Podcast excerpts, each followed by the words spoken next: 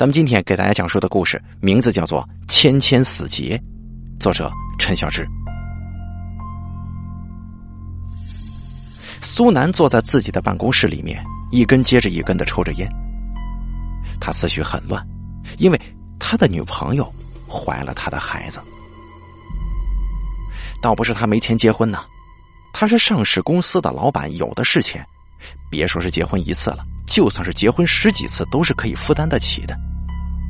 但很遗憾的是，他已经结婚了。他的妻子是在他没钱的时候就跟着他的那个女人，而对于他呢，苏南是有感激的，而且还很尊重，因为那个女人贤惠。当年自己在部队当兵的时候，就是这个女人为自己的爸妈送终。后来啊，他到北京打拼的时候，这个女人又跟他一起住在地下室里面，而且她贤惠的可以，简直是二十四孝老婆。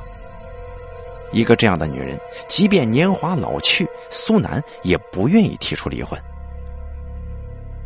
可是啊，现实有的时候就是那么的俗气，小说里的剧情都可以套在现实当中用。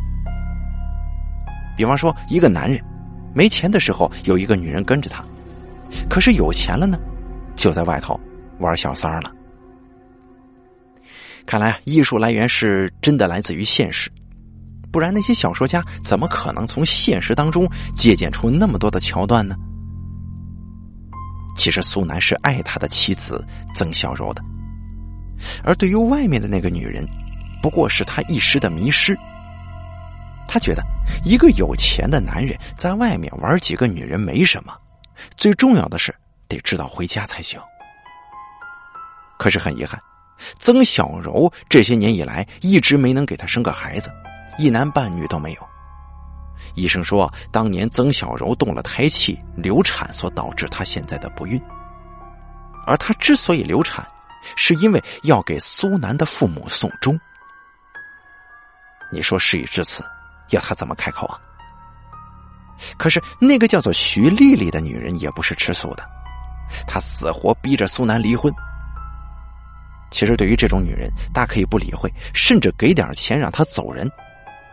可偏偏呢，她肚子里面又有了自己的种。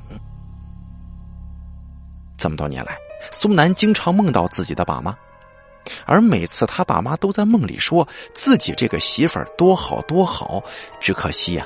不能给苏家生个一儿半女的。为此，苏南没少折腾那些偏方，可是这钱就像是流水一样出去了，孩子就是没有。一个普通人都想要有孩子来维系家庭，更何况苏南呢？他资产过亿，一个孩子都没有，死了之后那些钱总不能一把火烧了吧？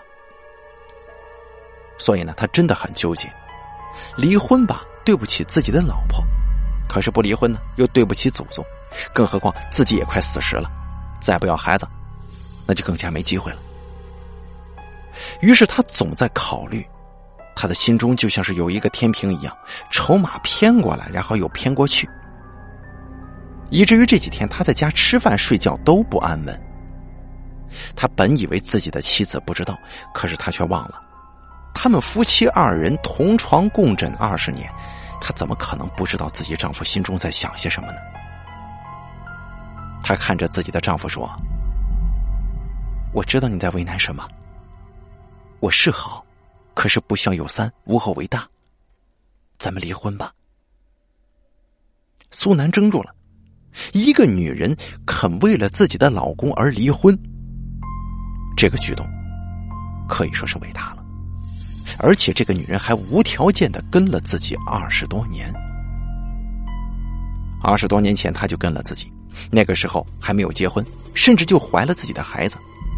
在农村，那个时候压力是多么的大呀！更何况自己当时只是个穷小子，这个女人还是村子里面有名的美女。她跟了自己二十年，当兵的时候等了自己三年。自己父母死的时候，丧礼却是他包办的，甚至之后又跟他在地下室住了好几年。苏南想，就这样走人，那自己还是人吗？所以，不论曾小柔怎么说，苏南都不同意离婚。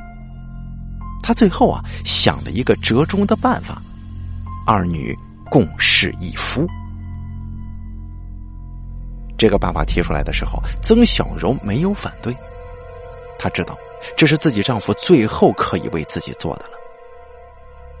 而徐丽丽最开始的时候自然不同意，这开玩笑了，自己年纪轻轻的就去做小妾啊？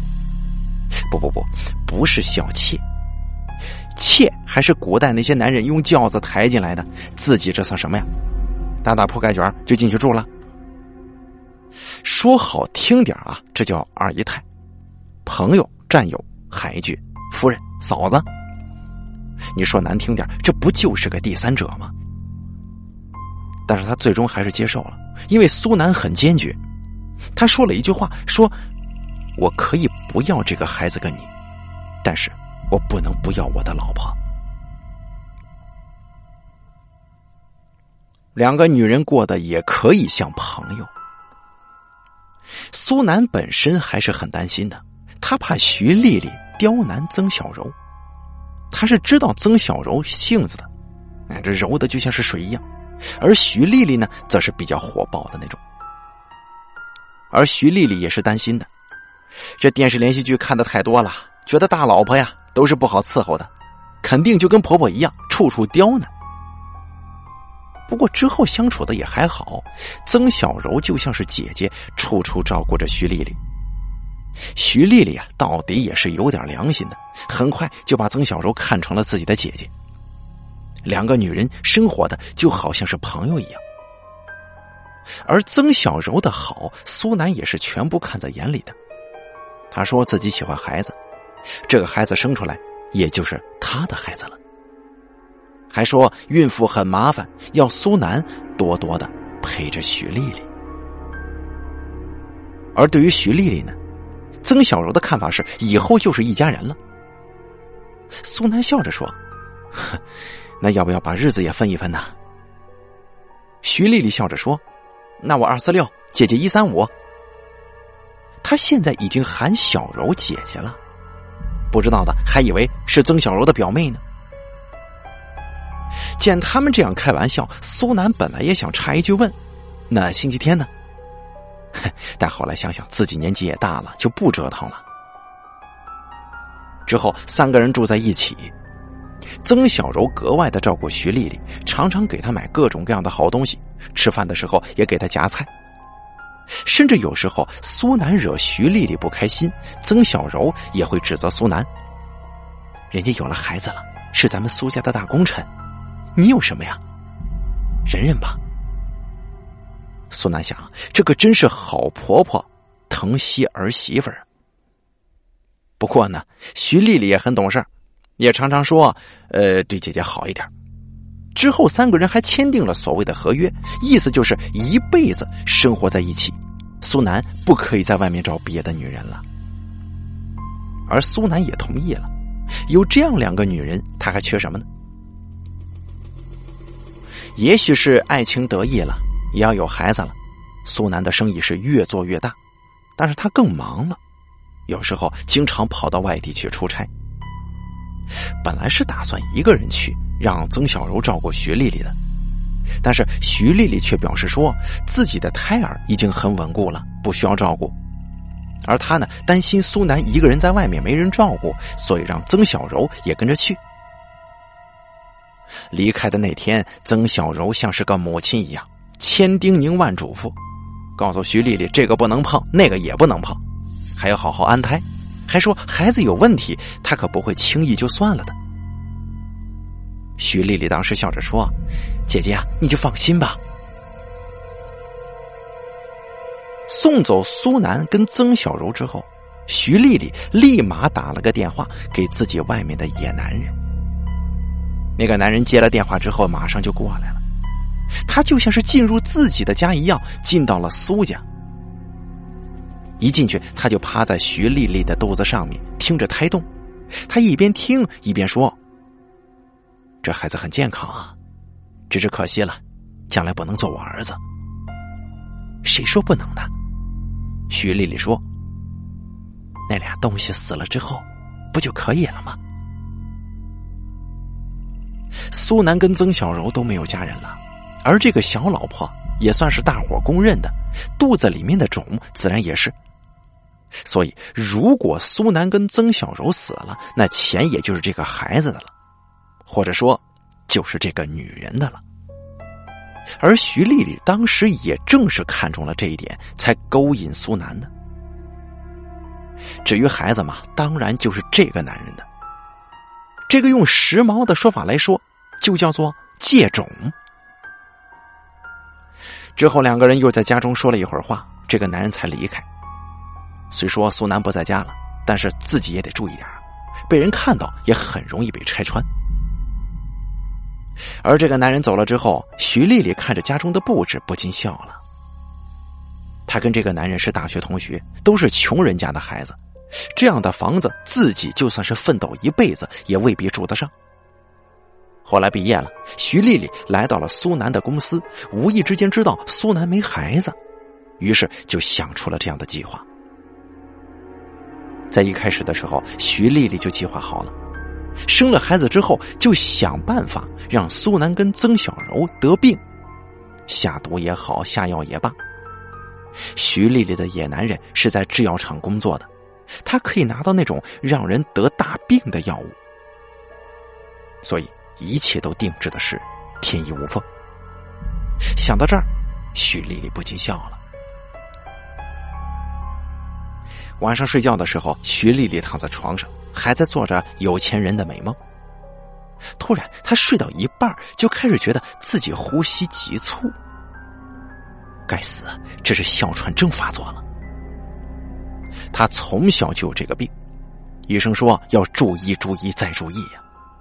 而之后，她也的确很注意，所以没怎么发作过，甚至连治疗哮喘的药，她都没有随身携带的必要。但是现在，那病好死不死的发作了，他感觉空气一点一点的从自己的肺部被抽离，思绪也一点一点的模糊了。最后的动作是紧紧的抓着床单，希望可以抓住最后的生机。但是很遗憾呢，苏南跟曾小柔知道这个消息的时候，人还在外地。消息是曾小柔先知道的。知道消息之后的曾小柔几乎瘫在了地上，半天才痛哭着问老天：“这是为什么？”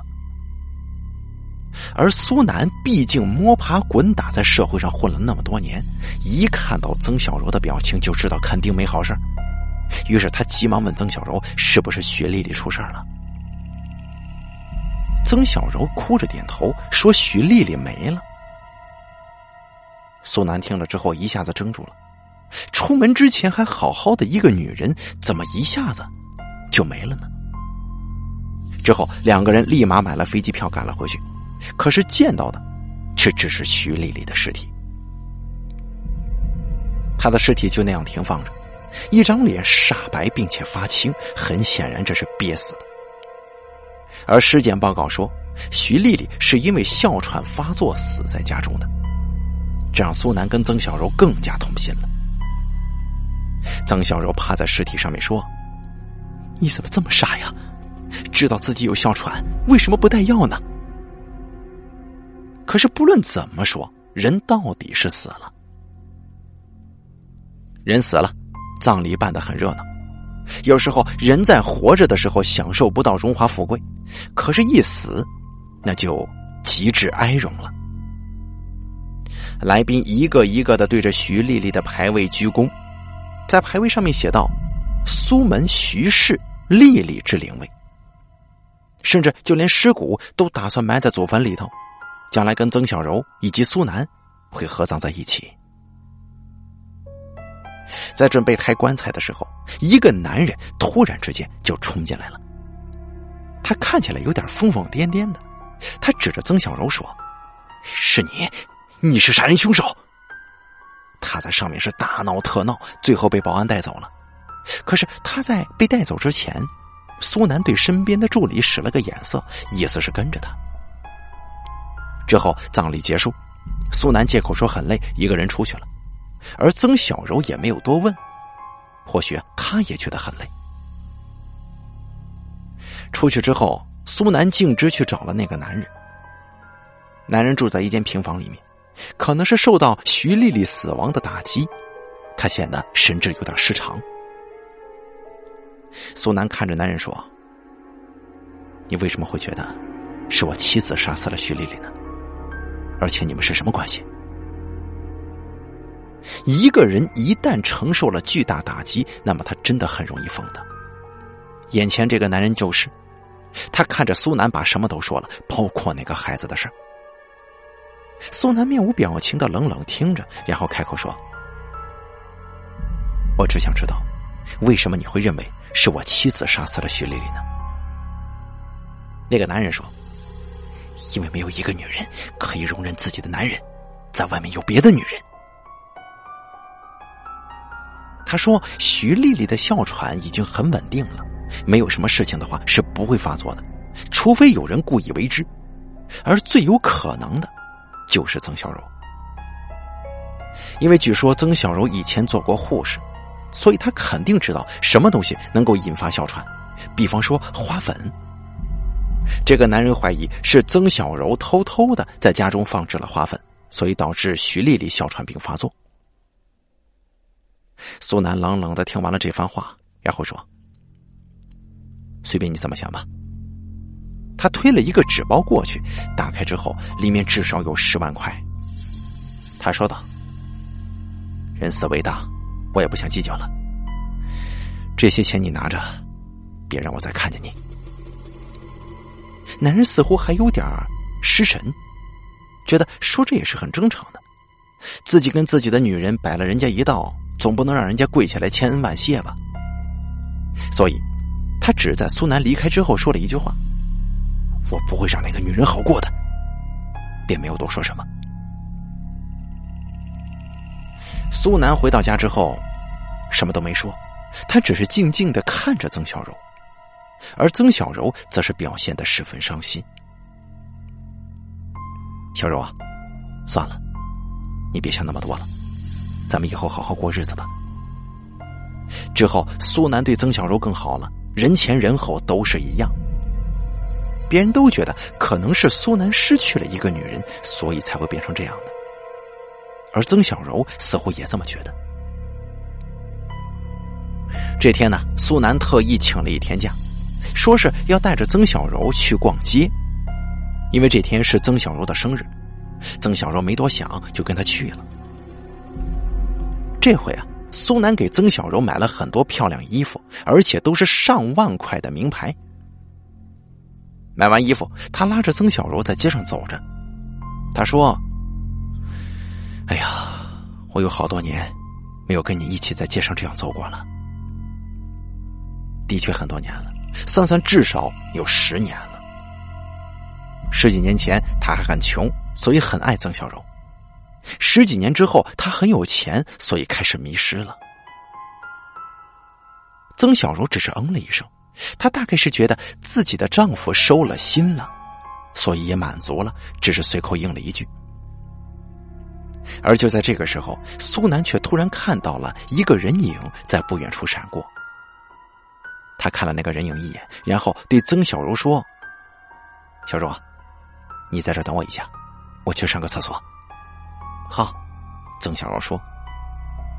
而就在苏南前脚刚离开，后脚就有一个人影飞扑了出来。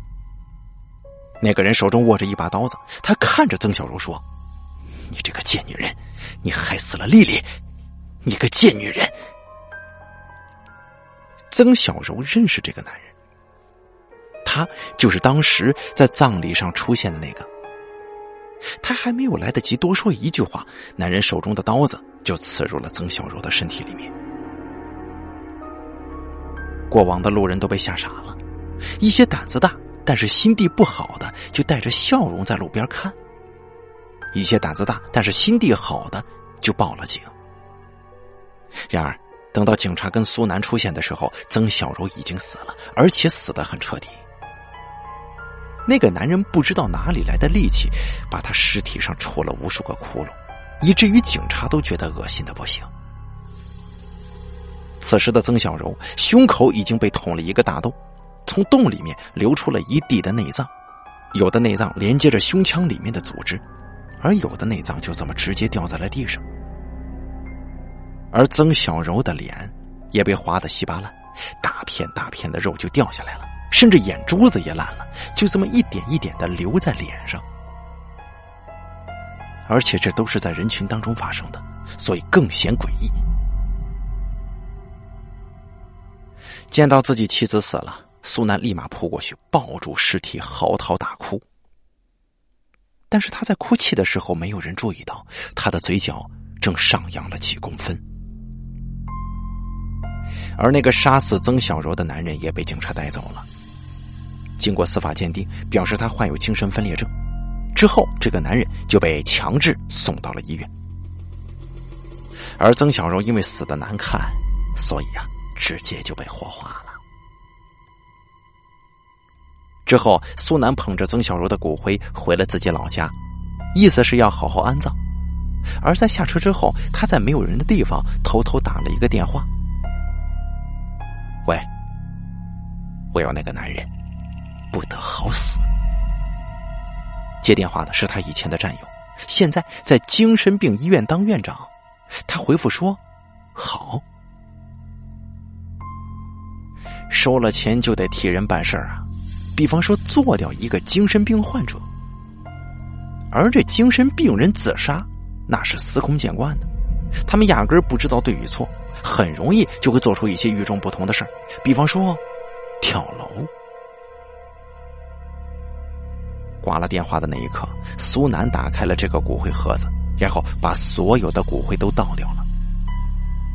而就在这个时候，他身边还有一个女人，女人的年纪大约二十多岁，长得有点像是曾小柔。当然了，这很正常，因为她是曾小柔的堂妹。他看着苏南说：“姐夫，恨不恨姐姐？恨之入骨。那你会恨我吗？不会，因为你告诉了我一切。走吧，跟我回去。过段时间，我会娶你的。”开车的时候，苏南还在想着最近发生的一切。其实他早就知道徐丽丽肚子里的孩子不是自己的，要怪就怪徐丽丽，她背着自己偷人的时候被他的助理看见了。徐丽丽说到底还是年轻啊，难道不知道苏南其实一直在找人跟踪调查他吗？毕竟自己四十多岁了，一个二十多岁的女人贴过来，是不是真爱？一查不就查清楚了？所以。徐丽丽偷人的事儿被发现了，然后苏南就怀疑那孩子是不是自己的。他想啊，反正这个女人不爱自己，就算这孩子是自己的又如何呢？自己那么有钱，大可以再找个女人，不是吗？于是他就动了杀机，而他杀人的手法也是很简单的。那天他是故意告诉他们自己要出差。他知道徐丽丽肯定希望曾小柔跟自己一起去，而结果果然如此。之后，苏南就找了个借口，说自己要走了，但是很忙，就让曾小柔代替自己陪徐丽丽出去一会儿。之后，他就在徐丽丽跟曾小柔出去之后，偷偷的把花粉撒在了家中的床上。他知道丽丽患有哮喘。吸入花粉，如果没有药物治疗的话，他肯定会死。果不其然，他做到了。他本来打算伪造证据，把一切推给曾小柔，让他去死的。可是没想到，那个男人竟然会出现。不过事情真的是很巧妙，他决定利用一下这个男人。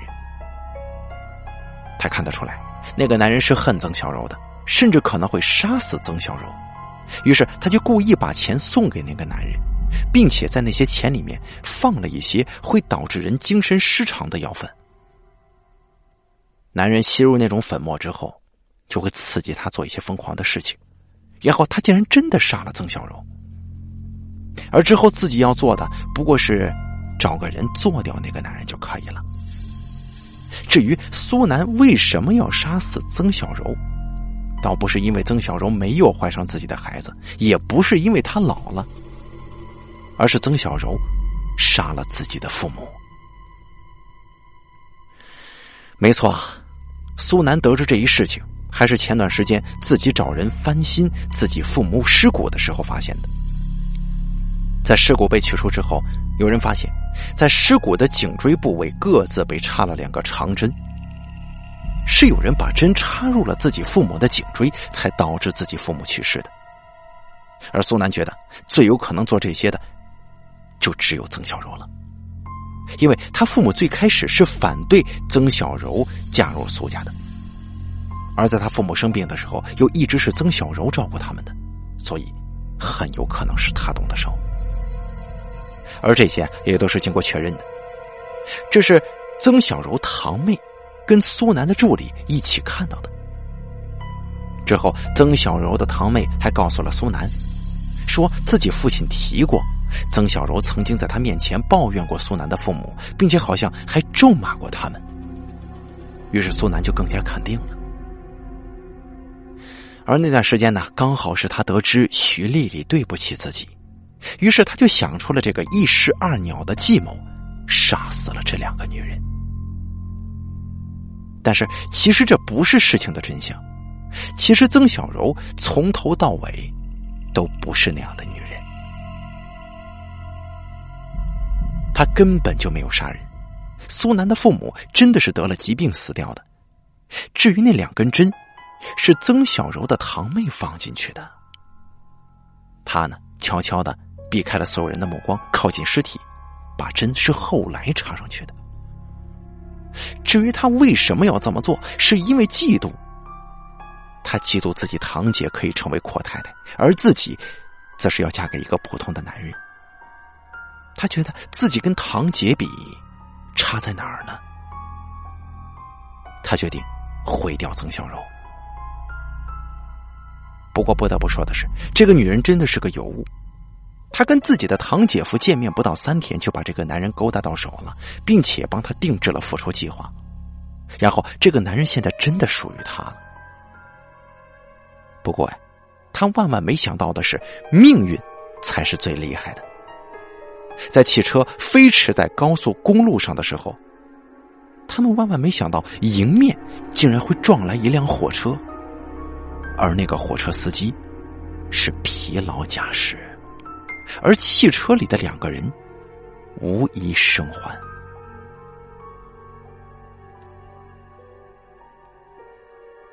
好了，短篇故事《千千死劫》演播完毕，作者陈小芝由大凯为你演播。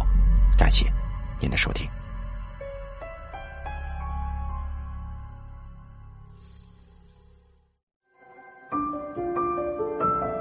本期故事演播完毕。想要了解大凯更多的精彩内容，敬请关注微信公众账号“大凯说”。感谢您的收听。